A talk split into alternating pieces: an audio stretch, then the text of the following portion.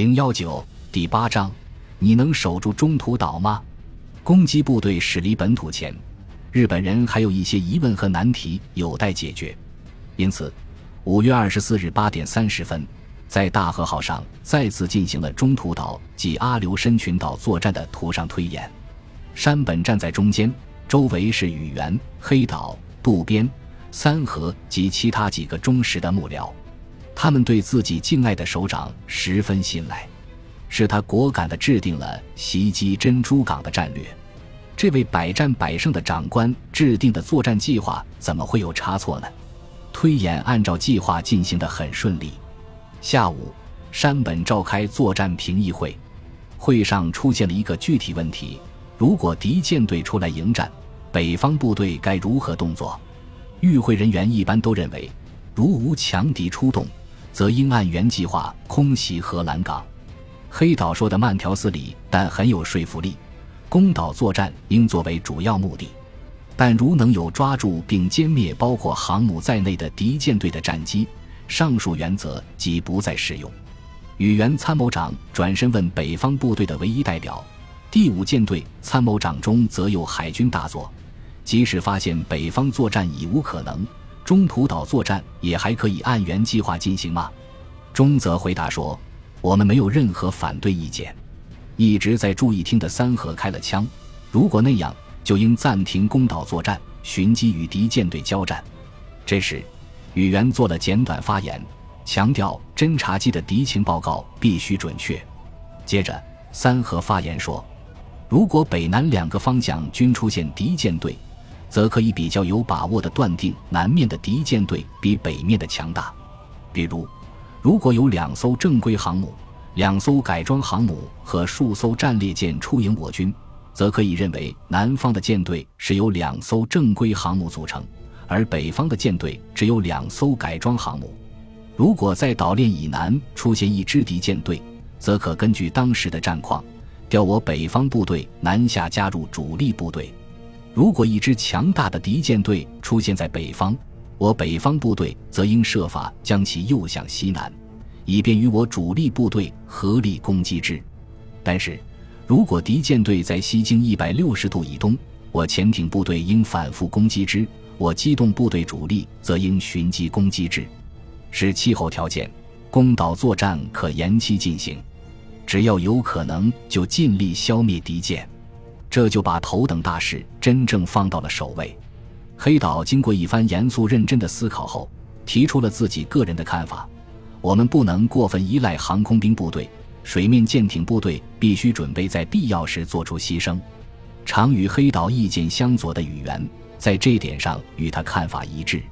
他说：“虽然航空兵部队在打击敌薄弱环节上很起作用，但也可能出现不能运用这一原则的情况。”宇垣还进一步强调了航空母舰的弱点，并引用袁绍将的珊瑚海海战报告作为佐证。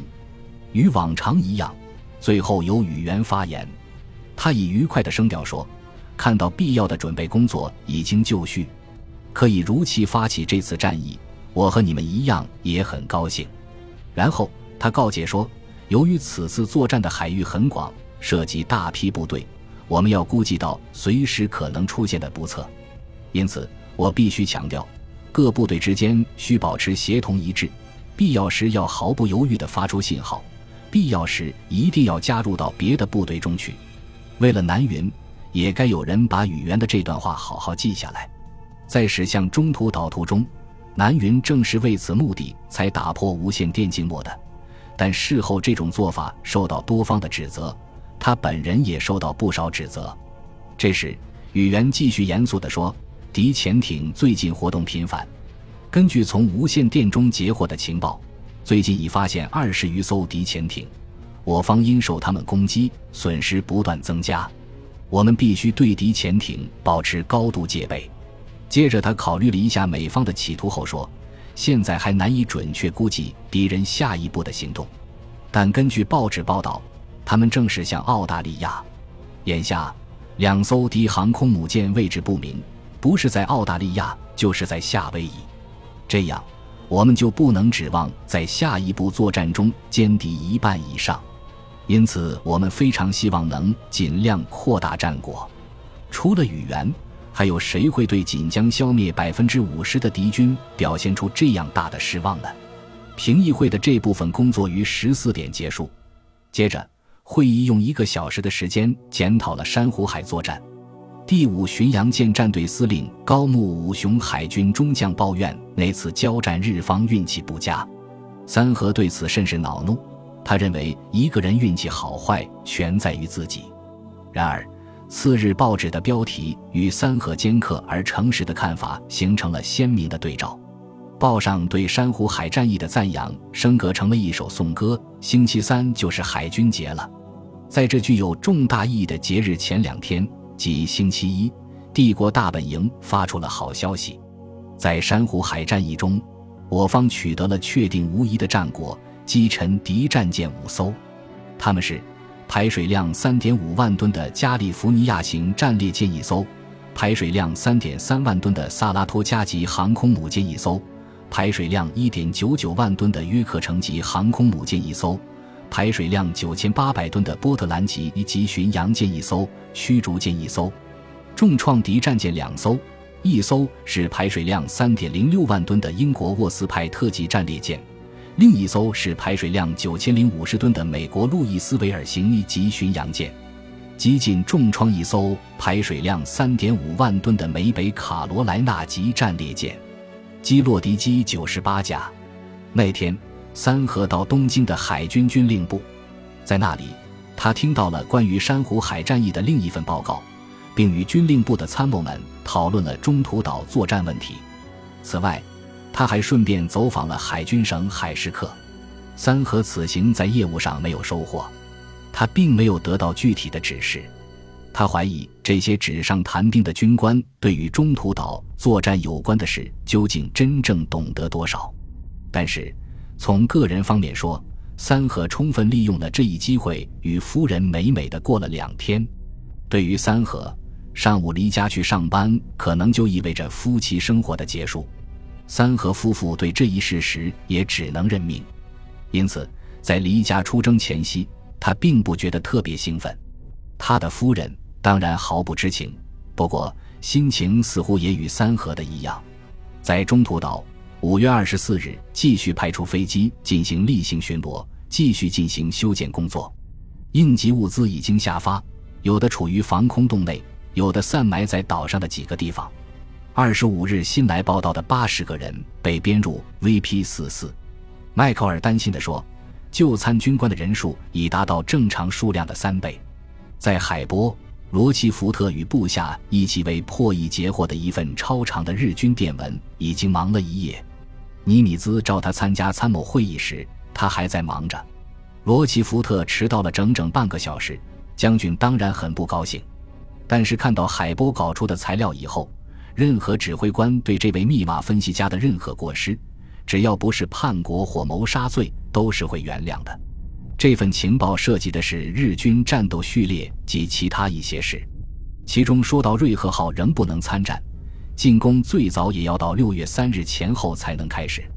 这一情报使尼米兹对进攻中途岛的日军兵力有了异常准确的估计：二至四艘战列舰，四至五艘航空母舰，八至九艘重巡洋舰，四至五艘轻巡洋舰，十六至二十四艘驱逐舰，至少二十五艘潜艇。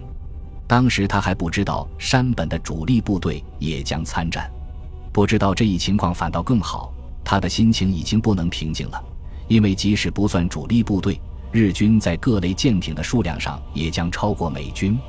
这份如此完整的情报引起了太平洋舰队司令部及华盛顿方面的怀疑，这也许在意料之中。日本人是否在故意向美国人释放假情报？为什么联合舰队会将如此高度机密的情报用无线电发出？为何对中途岛、基斯卡岛？阿图岛这些不大的目标派出如此庞大的舰队，尽管有这些疑问，尼米兹还是又一次相信了他的情报人员。